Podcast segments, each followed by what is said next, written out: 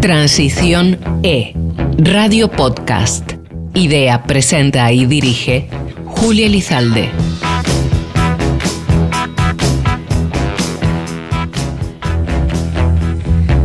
Yo puedo. Es una expresión que podríamos afirmar por el tema principal que tiene hoy nuestro programa. ¿Se imaginan producir su energía y consumirla? ¿No serían así más conscientes de lo que son hoy en día eh, sobre cuánta energía consumen y cómo la utilizan? No es una utopía, sino que es algo que pueden poner en práctica desde ya y les vamos a contar cómo. Hoy nuestro programa lleva por título Autoconsumo, produciendo nuestra propia energía.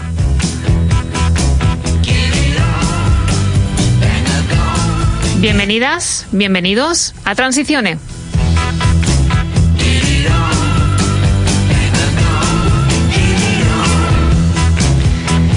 En diciembre del año pasado se aprobó en el Consejo de Ministros la hoja de ruta del autoconsumo, promovida por el Ministerio para la Transición Ecológica y el Reto Demográfico. Por esta razón, hemos pensado que sería una buena idea conocer los principales detalles de esta hoja de ruta y reflexionar acerca de las posibilidades de autoconsumo que tenemos actualmente en España.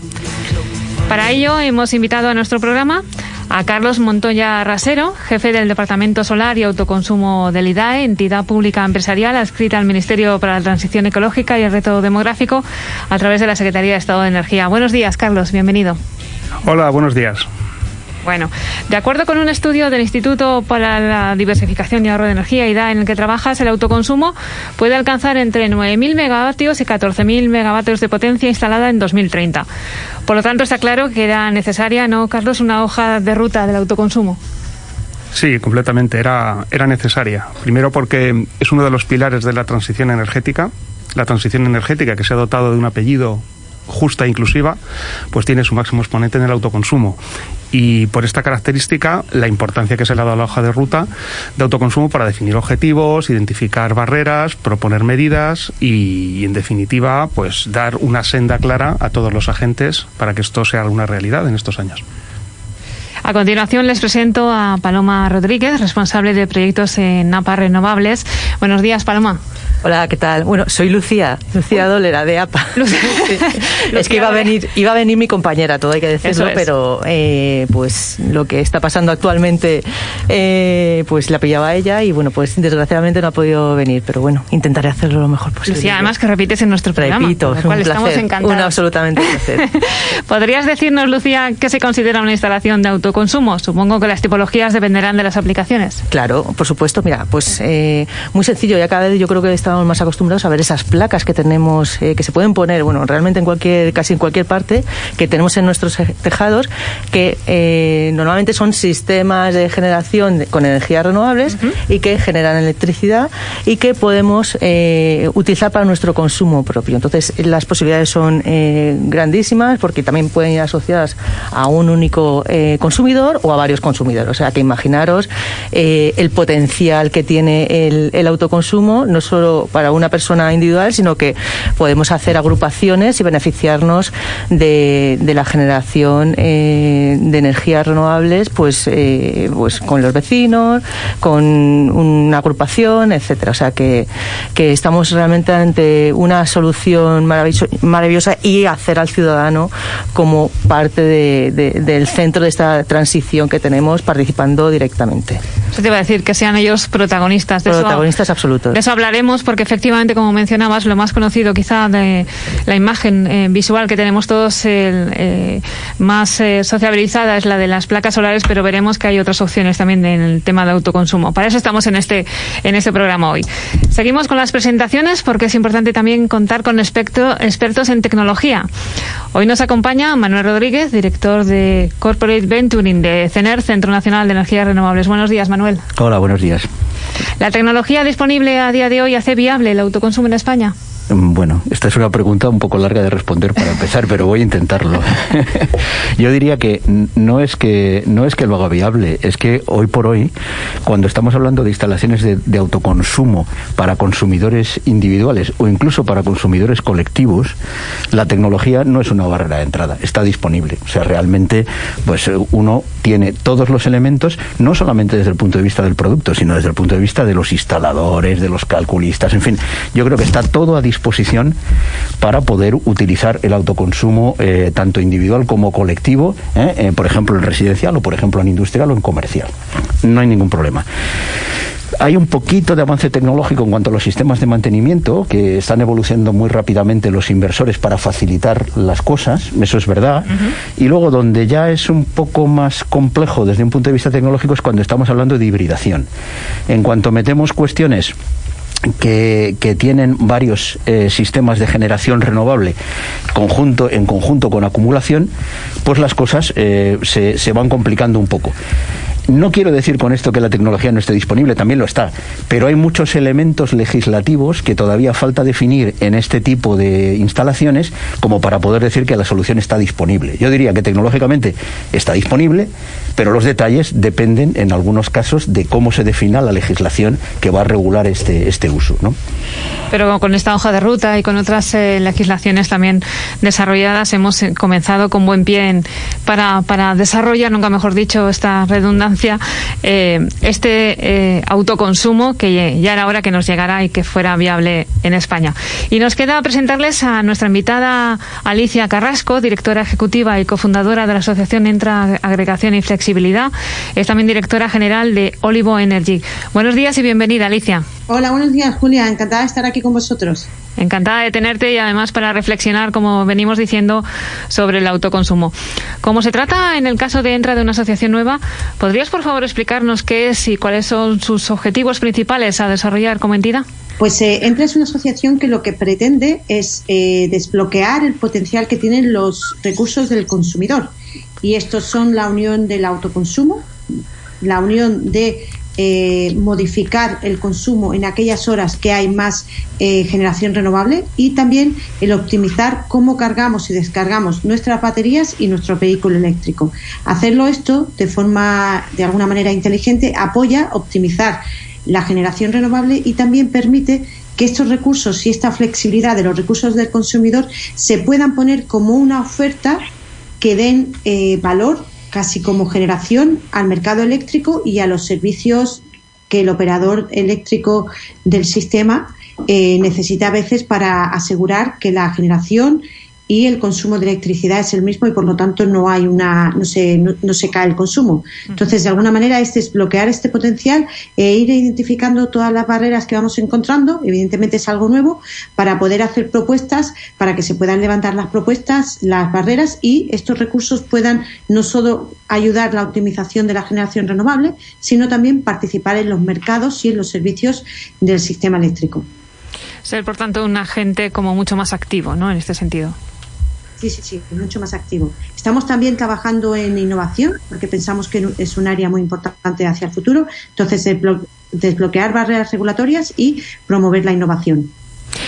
Bueno, pues presentados ya todos los integrantes de nuestro programa que participan hoy, sí que les eh, invito a ellos a, que, aunque yo realice las preguntas a alguien en, cuestión, pues los demás, si tienen algo que aportar, se sientan libres de hacerlo, porque se trata, como digo, de reflexionar entre todos y conversar en torno, en este caso, del autoconsumo. Eh, Carlos, te toca a ti la primera pregunta, porque nos podrías decir, a grosso modo, porque es un documento que, por cierto, está muy bien explicado y muy bien desarrollado, eh, porque suele ser complejo este tipo de documentos, pero mm, para los oyentes que no han tenido acceso a él, ¿qué les podríamos decir las líneas generales o los titulares de esta hoja de ruta? Sí, pues eh, vamos a ver, yo empezaría diciendo, es un documento, efectivamente, aproximadamente tiene unas 100 páginas, para un poco hacernos una idea del, tamaño del documento. Está estructurado en, en seis, en, seis capítulos, en, en, seis, en cinco capítulos, más un anexo, seis apartados. El primero es un marco general que pone en contexto el autoconsumo con las directivas europeas y con la normativa también nacional. Después, cómo se entra en un segundo capítulo a describir ya las características regulatorias del autoconsumo. Y eh, en un tercer capítulo, la cadena de valor, la parte más tanto tecnológica, quizás como comercial, si queremos eh, decir, el estado actual, ya no solo fotovoltaica, sino también otras tecnologías como hidroeléctrica o eólica.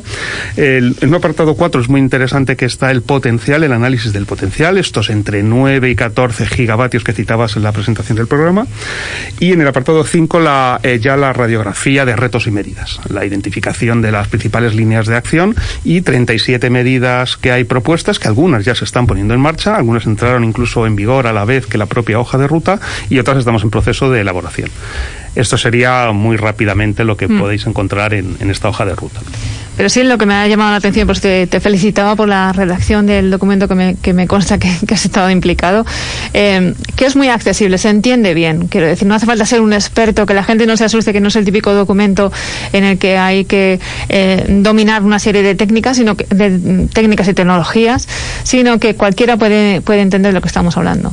Claro, es que ese, es el principal reto del, autoconsumo, porque está dirigido precisamente a consumidores, a consumidores que puedan producir su propia energía. Entonces, el éxito real de, esta modalidad, digamos, de, de, este cambio, de este paradigma, es precisamente que lleguemos a todos los ciudadanos y que sean capaces de entender qué posibilidades tienen y que luego ya apoyados en profesionales del sector que elijan para la tecnología que quieran poner, que mayoritariamente es fotovoltaica, pues puedan eh, beneficiarse de, todo lo que ofrece el autoconsumo. Entonces, efectivamente, hemos intentado en el Departamento Solar, cuando redactamos este eh, documento, en colaboración también con el Ministerio, pues precisamente eh, llegar a esa redacción sencilla dentro de que el sector eléctrico es un sector muy regulado y un sector complejo. Entonces tenemos que entender también dónde se enmarca todas las posibilidades del autoconsumo que son el sector eléctrico. Y es un sector, pues como todos sabéis, altamente regulado y con cierta complejidad. Muy sensible, estamos viendo estos días, muy sensible también. Sí, sí, así es. Sí, sí. Y hablábamos, demandábamos además precisamente, Lucía, este tipo de, de legislación que se desarrollara un poco, que nos orientara es complejo también eh, em, encontrar también una legislación, porque luego también eh, para tener esa información eh, centralizada de, en el caso de las comunidades autónomas también tienen luego a su vez sus desarrollos, incluso a veces a nivel local. Es muy complejo, más de lo que parece en un principio, ¿verdad? Sí, bueno, lo, ha comentado Carlos. al final, bueno, pues el sector eléctrico está muy regulado y, efectivamente tiene que haber una, una coordinación muy intensa entre los distintos agentes que, bueno, que forman parte para legalizar una, una instalación, tanto a nivel eh, nacional bueno, pues como a nivel regional y, municipal. Y sí, efectivamente, eh, no sé cuántos años llevo ya en el sector, pero es una de las cosas que siempre decimos, ¿no? intentar homogenizar lo máximo posible todos los procedimientos, porque daros cuenta que, que bueno, pues para legalizar una instalación de autoconsumo hay que hacer, si no recuerdo mal, a lo mejor 17 pasos, o vamos, un número bastante, bastante importante. Entonces, eh, cuanto más homogenizado este intentar, bueno, ya, bueno, ya solo intentar acordar entre, bueno, pues las distintas eh, compañías distribuidoras, pues que tengan los mismos criterios, el mismo, los técnicos que no hagan interpretaciones, cuanto más concreta esté la regulación mm, y menos paso de a interpretaciones, etcétera, y, bueno, y, se vayan reduciendo las, las trabas lo máximo posible, pues más ágil será, eh, bueno, pues conseguir eh, legalizar una, una instalación de, autoconsumo que, es muy importante, porque que tenemos mucha, o sea, que para legalizar una, una, instalación, pues al final, si te paras, bueno, pues en el municipio cuando vas a pedir la licencia de obras, que bueno, ya hay muchas comunidades autónomas la han, la han eliminado por una declaración responsable, que es algo más ágil, pero aún así eh, aunque tengamos una declaración responsable, tenemos que tener claro qué documentos hay que presentar para solicitar esa declaración responsable, porque luego a lo mejor el técnico, pasados un, mes o dos meses, te dice, oye, te hace una reclamación, que oye, este punto tal, entonces claro, a lo mejor te toca parar la instalación o, pues eso, cuánto... La burocracia de la gestión. Claro, la burocracia que cuanto más... Eh, centrado y cerrado sea. Y homogénea sea, pues eh, muchísimo, muchísimo mejor, ¿no? Manuel, el autoconsumo estamos hablando puede ser individual también o colectivo. Estamos hablando últimamente más del colectivo, efectivamente, porque es una forma quizá más desarrollada de, hacerlo como, como en algunas entidades, pero el individual es importante. Bueno, ambos son importantes y ambos van a coexistir. Como decíamos antes, y lo decía muy bien Carlos, esto eh, primero parte de una concienciación de parte del consumidor y por lo tanto el consumidor hay que situarlo en el centro de la decisión. Por lo tanto, su decisión es la que es básica en esto. Puede decidir ser individual o puede decidir ser colectivo. Y allí sí que también hay que decir que, claramente los sectores pues arrojan respuestas diferentes. También lo dice la hoja de ruta claramente a través de la encuesta. Eh, probablemente el autoconsumo colectivo es algo que va a ser relativamente de fácil implantación en el área residencial. Sin embargo, en el área industrial plantea problemas. Además, en el área industrial, ah, además pasan otras cosas. Y es que, eh, bueno, la hoja de ruta también explica que eh, las conexiones de estos eh, consumidores industriales hacen que, por ejemplo, pues la utilización de redes de intermedia en vez de redes de baja juegue también un papel, por ejemplo, en los polígonos industriales. De manera que yo diría que en general a esta pregunta se le puede decir que colectivo mm, o individual es una decisión de cada consumidor. En el, en el industrial colectivo mm, es una cuestión que tiene todavía aspectos tecnológicos y normativos que hay que definir mejor, que están también explicados en la hoja de ruta. Aparte de esto, me gustaría decir otra cosa. Me gustaría decir que hay otro paso en el consumo colectivo que actualmente no tenemos implantado en España y donde, bueno, pues hay algunos otros países que en este aspecto ya han desarrollado su normativa y me, estoy refiriendo al, colectivo dinámico, es decir, al autoconsumo dinámico que hoy por hoy no está todavía recogido en nuestro nuestro autoconsumo hoy día. ¿A qué se refiere exactamente el autoconsumo dinámico? Pues eh, cuando, cuando un conjunto de consumidores comparte una instalación de generación, en nuestra normativa actual está eh, obligada a declarar una serie de coeficientes que, son estáticos con los cuales reparte esa producción entre esos consumidores. Cuando el autoconsumo es dinámico, cada uno utiliza lo que necesita en cada momento y tú registras y por lo tanto facturas o haces tus movimientos económicos en función de la producción y del consumo, cosa que en nosotros ahora mismo pues es estático. Hay otros países, por ejemplo Francia, donde ya tiene esta normativa y hay algún proyecto de desarrollo con Francia, eh, pues probando hacer, eh, digamos que todavía instalaciones experimentales eh, de este tipo de Pero bueno, eso vendrá en el futuro, también lo dice muy bien la hoja de ruta porque es una de las medidas que están recogidas también. O sea que será paso a paso también. Primero afianzamos lo que es la, la base, la estática que le llamabas, ¿no? Sí. Y luego ya iremos a por la dinámica. Manuel, yo, yo, solamente me gustaría añadir que sí que hace unas semanas sí que se publicó eh, un paso intermedio entre el autoconsumo colectivo estático del, del, dinámico al que evidentemente todos queremos llegar porque eh, nos hace ser, o sea, ser lo más eficiente, o sea, adaptarnos absolutamente a esa generación de nuestras instalaciones de, autoconsumo. Y ahora realmente estamos como en un paso intermedio que se llama autoconsumo horario, que bueno, pues eh, lo fijas en, en, las 8.760 horas que hay, que hay eh, al año. Previamente solo se podía hacer continuamente, o sea, con un coeficiente y no cambiabas, y, y ahora sí que mm, se puede cambiar eso. Es un paso, digamos que intermedio, pero que bueno, que lo que queremos es eh, ser lo más eficiente posible posible. Entonces eso se conseguirá eh, cuando se quede, digamos, regulado el autoconsumo eh, colectivo dinámico, que es, que es eh, bueno, hacia lo que vamos. Lo que vamos aprendiendo en el programa se trata de, de promocionar, de difundir conceptos, pero también de entenderlos y aprender. A mí es una de las cosas que más me gusta en esta vida. Alicia, España es un país en el que existen multitud de pequeñas y medianas empresas, las pymes.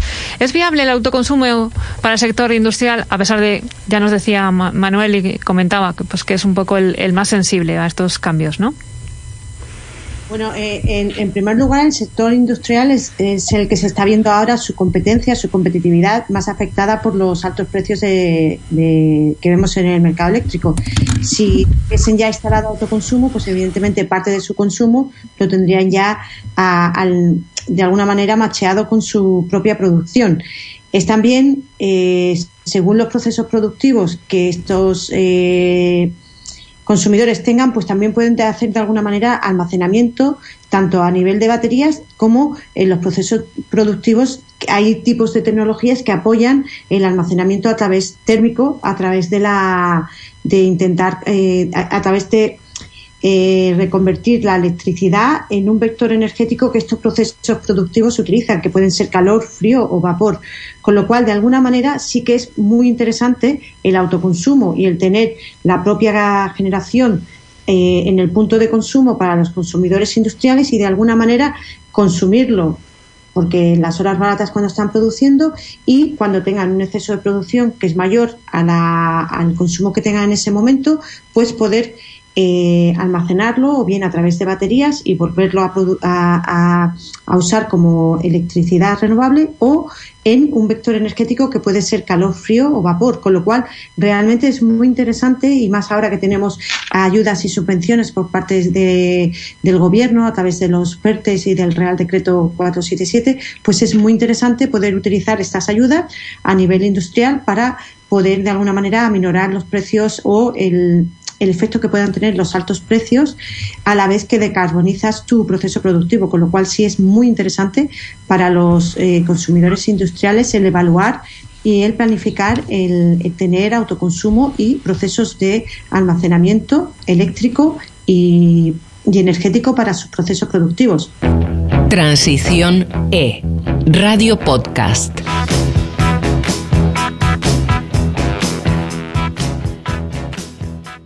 Veníamos comentando en este programa de transiciones dedicado al autoconsumo que existe legislación, apoyo público, concienciación. ¿Cuáles son las principales trabas entonces, Lucía, que se puede encontrar para su desarrollo el autoconsumo, en tu opinión? Bueno, mi opinión, lo que sí que tengo que decir es que eh, bueno, autoconsumo siempre se ha podido hacer de una manera mejor y peor. Ahora estamos realmente en un momento dulce, podríamos decir, y sí que se ha avanzado mucho y se ha, vamos, en el, momento que estamos ahora, digamos, desde que salió regulación en el 2018 y 2019, estamos totalmente en una catarsis. O sea que ahora es un momento maravilloso. Sí que tenemos que ir avanzando en eso, lo que he comentado un poquito antes. Reducir todo esto del tema de la tramitación, las barreras burocráticas, la burocracia al final, bueno, tú cuando te das de alta en un suministro de tu casa, es que ¿qué, tardas? No sé, una semana como mucho, dos semanas. Pues esta hay mm, instalaciones de autoconsumo, sobre todo las pequeñitas, que tendrían que ser, vamos, casi, casi instantáneas, ¿no? Entonces, reducir eh, ese número de, trabas eh, burocráticas sería, sería muy, muy interesante. Y otra parte yo creo que también es eh, muy interesante que tenemos que hacer hincapié, yo creo que todos los que, bueno, pues la administración, como todos los que formamos parte de de, este sector es eh, llegar al ciudadano, la sensibilización. y que ya cada vez el ciudadano conozca más que, bueno pues aquí en la hoja de ruta sí que se ve que, bueno que lo ve muy bien que se ha hecho una encuesta 800 eh, encuestas con bueno muchas entrevistas al sector residencial y bueno ya las soluciones que, plantean dice que la conclusión bueno pues que al final eh, tres de cada cuatro entrevistados conoce lo que es la fotovoltaica que está muy bien pero bueno, todavía falta un, puntito más de ya que se decidan a, poner realmente la instalación de autoconsumo. Entonces, pues bueno, pues esa sensibilización, llegar al ciudadano con mensajes claros, em, que esto no es tan complicado como puede parecer. O sea, en principio que no es una utopía, que no es una utopía, es una absoluta realidad, es absolutamente viable. Yo creo que se están haciendo grandes esfuerzos por intentar, bueno, pues eh, disminuir esa, esa tramitación y que cueste menos. Nosotros desde la asociación nos ponemos en contacto con las distribuidoras, con eh, los municipios, o sea, intentando, pues eso, siempre eh, simplificar y todas esas trabas, pues hacerlas, pues que, que, se eliminen, ¿no? Entonces, eh, también yo creo que es muy importante, una de nuestras cosas que hacemos es las mesas de autoconsumo que hay por, comunidades autónomas, que también está muy preocupada la administración, pues para que estos objetivos se, se consigan. Entonces, yo creo que, bueno, pues trabas sobre todo de tema burocrático y, y seguir insistiendo en esa sensibilización al ciudadano, que somos parte muy importante de esta transición. Estamos totalmente de acuerdo. Otro tema interesante que viene en esta hoja de ruta explicada, eh, Carlos, que hacías tu mención también, es la cadena de valor. Eh, ¿A qué nos referimos exactamente para que nos entiendan los oyentes? Eh, bueno, pues en la cadena de valor lo que nos eh, referimos básicamente es todo el sector empresarial que está detrás de estas soluciones, que corresponde a diferentes tecnologías. Efectivamente, la principal tecnología que se está implementando en materia de autoconsumo es fotovoltaica por su modularidad, por, por su disponibilidad de recursos de una manera muy generalizada en todo el territorio, pero, pero como os decía también, otras tecnologías como eólica, como hidroeléctrica, con microturbinas, por ejemplo, en, en en circuitos eh, hidráulicos, etcétera, pues pueden prestar también soluciones que aporten. O sea, tenemos eh, un, efecto tractor, sobre todo en pymes, porque el autoconsumo autoconsumo, al ser además una tecnología de generación distribuida básicamente, asociada con consumidores, pues eh, tenemos que efectivamente esto propicia que las pymes eh, puedan especialmente prestar un servicio muy personalizado, muy local. Entonces, cadena de valor hace referencia a todo, a todo este conjunto em, de sector, em, sectores empresariales que tenemos detrás de esta, de esta modalidad y que en principio se debe favorecer y que, y que vamos a impulsar. Además, eh, sí que em, como mejor vemos eh, los ciudadanos, yo creo que es una forma de concienciación también, eh, Manuel, es el, el, que se vayan viendo cada vez más instalaciones. ¿no? Se podría invitar también a, a los edificios públicos a que tomaran esa serie de medidas porque sería muy interesante. Desde luego, los edificios públicos pueden ser un ejemplo magnífico de cara a visualizar por parte de la ciudadanía cómo evoluciona la tecnología y cómo además el primero que la apoya es el primero que intenta promover eh, el autoconsumo, que es el propio Estado, digamos que. Luego, lógicamente, sí. Dentro de esto hay que decir que, yo creo que eh, los ayuntamientos tienen un papel fundamental y aparece efectivamente también en la hoja de ruta el papel fundamental de los ayuntamientos. Creo que en, en, la promoción del autoconsumo residencial todos los ayuntamientos van a jugar un papel fundamental en la difusión y también en la facilitación eh, para, para poder eh, entrar, digamos que a, a, plantear soluciones también desde un punto de vista financiero y normativo que permita un despliegue más rápido en las ciudades. Hay que recordar que dentro de la hoja de ruta el aspecto eh, de, de la, de la, del autoconsumo residencial es una parte es una parte importante y la inmensa mayoría, según está identificado en la hoja de ruta, proviene efectivamente de las ciudades, mucho más eh, que en las viviendas eh, individuales, mucho más que en, que en las eh, colonias de chalés, en las propias ciudades. ¿no? Entonces, uh -huh. yo creo que el papel del ayuntamiento es, es crítico y los edificios públicos pues, pues es, son fundamentales para visualizarlo. Claro, y en este sentido también, Alicia, yo te invito también a que reivindiques un poco lo que, lo que decías en, en, en, en tus comentarios iniciales. ¿no? De el, el, plan parece más enfocado desde la gestión de la oferta y de la demanda, y, y, pero son muy importantes, y lo, tú lo ponías de, de relevancia, el, el, tema del almacenamiento y la figura del agregador, ¿verdad?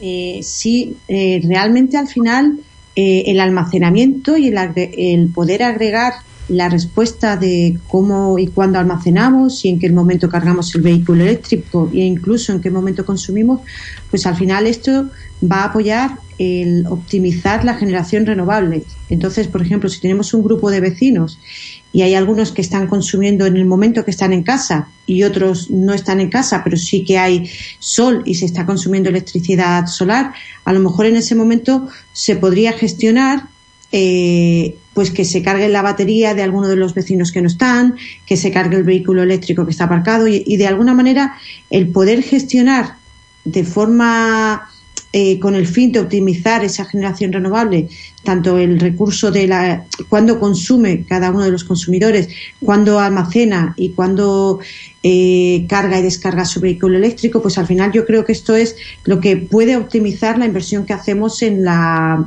en, la, en, en, el autoconsumo.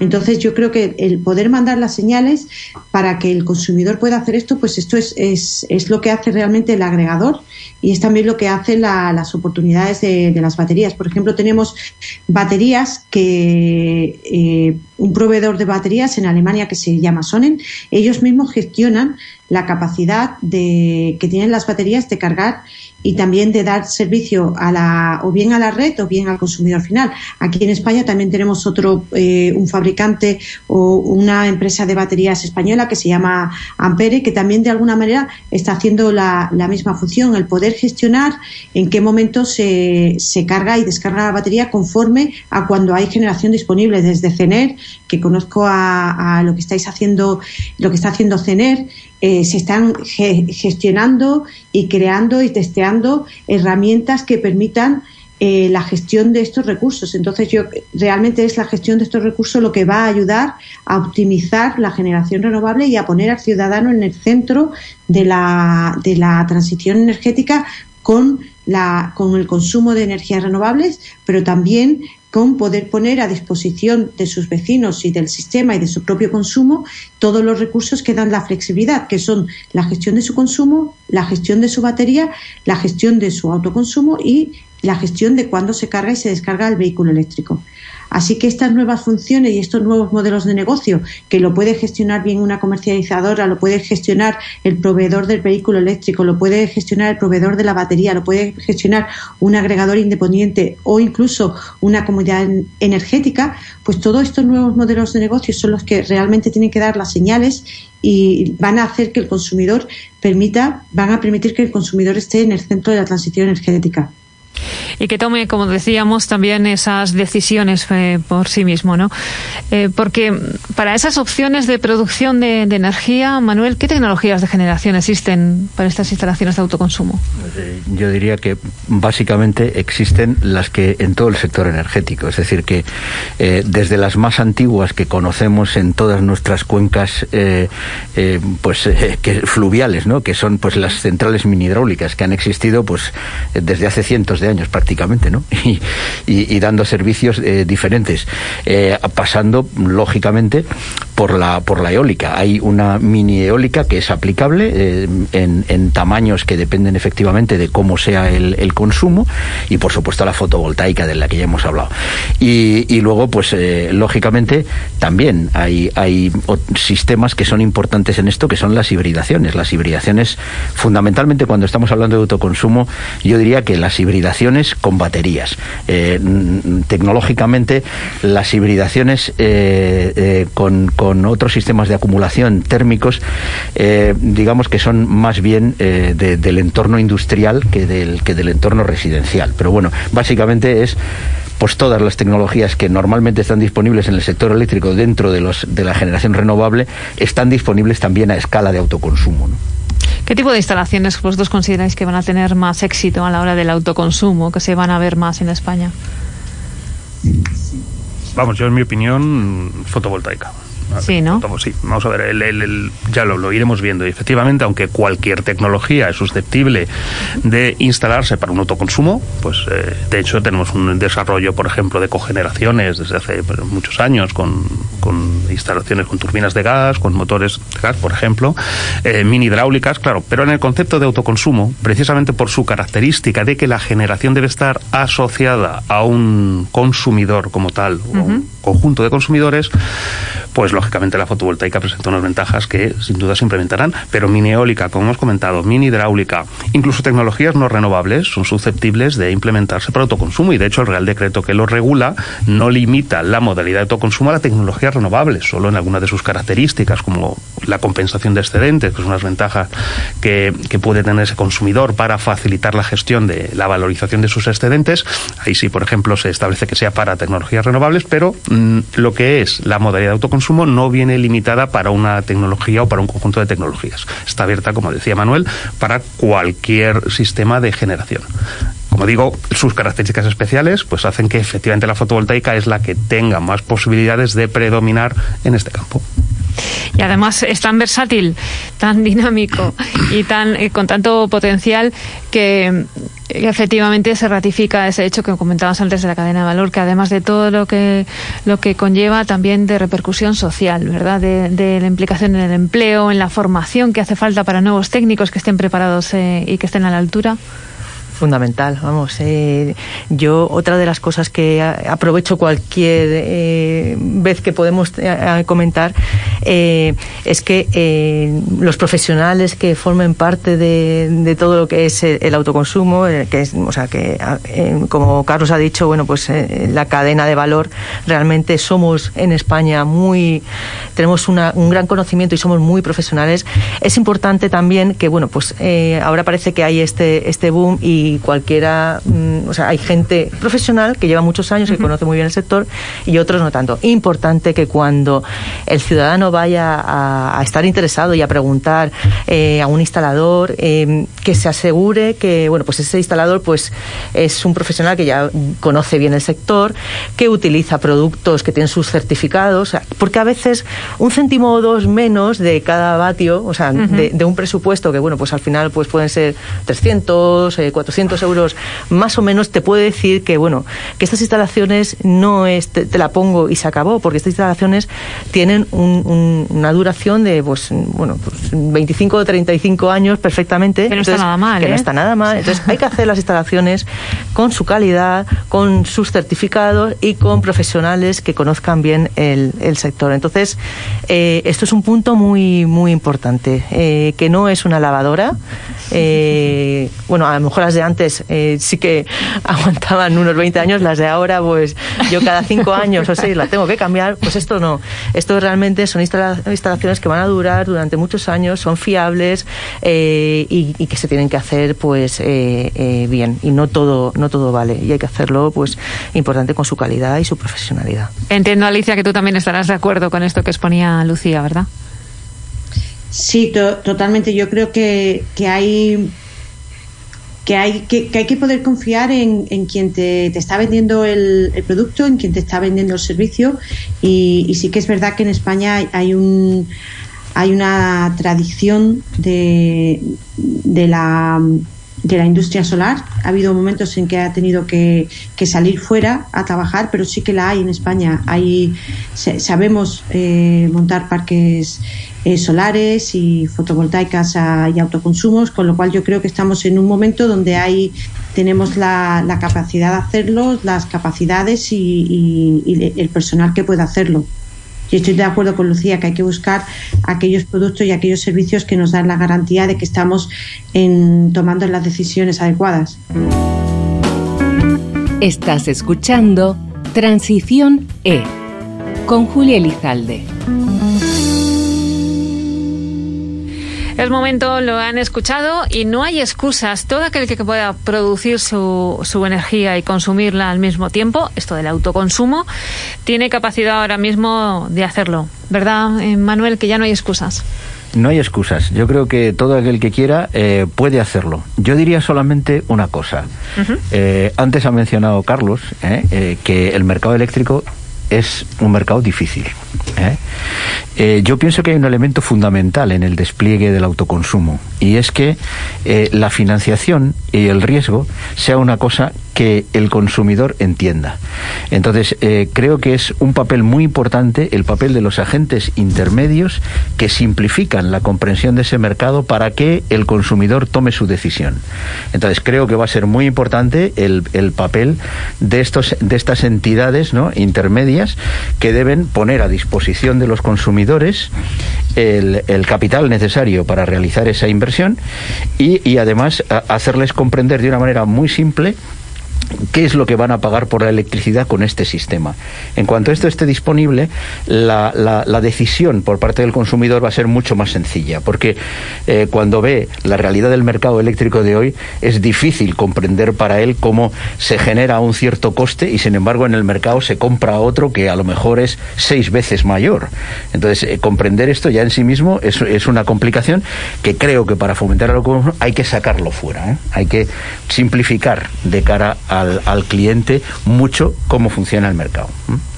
Y vigilante, porque todo lo que se plantea en un inicio y hay que dar los primeros pasos, tiene que ir desarrollándose. Estará, supongo, Carlos, ese observatorio de, del IDA y del autoconsumo. Sí, efectivamente, entre las próximas medidas que, vamos a implementar, una de ellas, como citas, es el Observatorio eh, del IDAE mm, del autoconsumo, en el cual pues pretenderemos eh, dar datos actualizados de cómo se va desarrollando y bueno hacer un seguimiento eh, exhaustivo del, autoconsumo. Pero también tenemos, en relación con todo lo que estamos comentando, de, información al ciudadano, de, de, facilitar la comprensión del sistema eléctrico, cómo encaja el autoconsumo y cómo uno puede sumarse a él, pues también pondremos en marcha a lo largo de este primer trimestre del año probablemente la oficina del autoconsumo, para crear un espacio web donde alguien pueda acudir a recopilar toda la información relevante, guías técnicas. Eh, estamos hablando, hemos hablado también de ayuntamiento, de entidades locales. Hay una medida que ya estamos eh, lanzando adelante, que es crear un grupo de trabajo de entidades locales.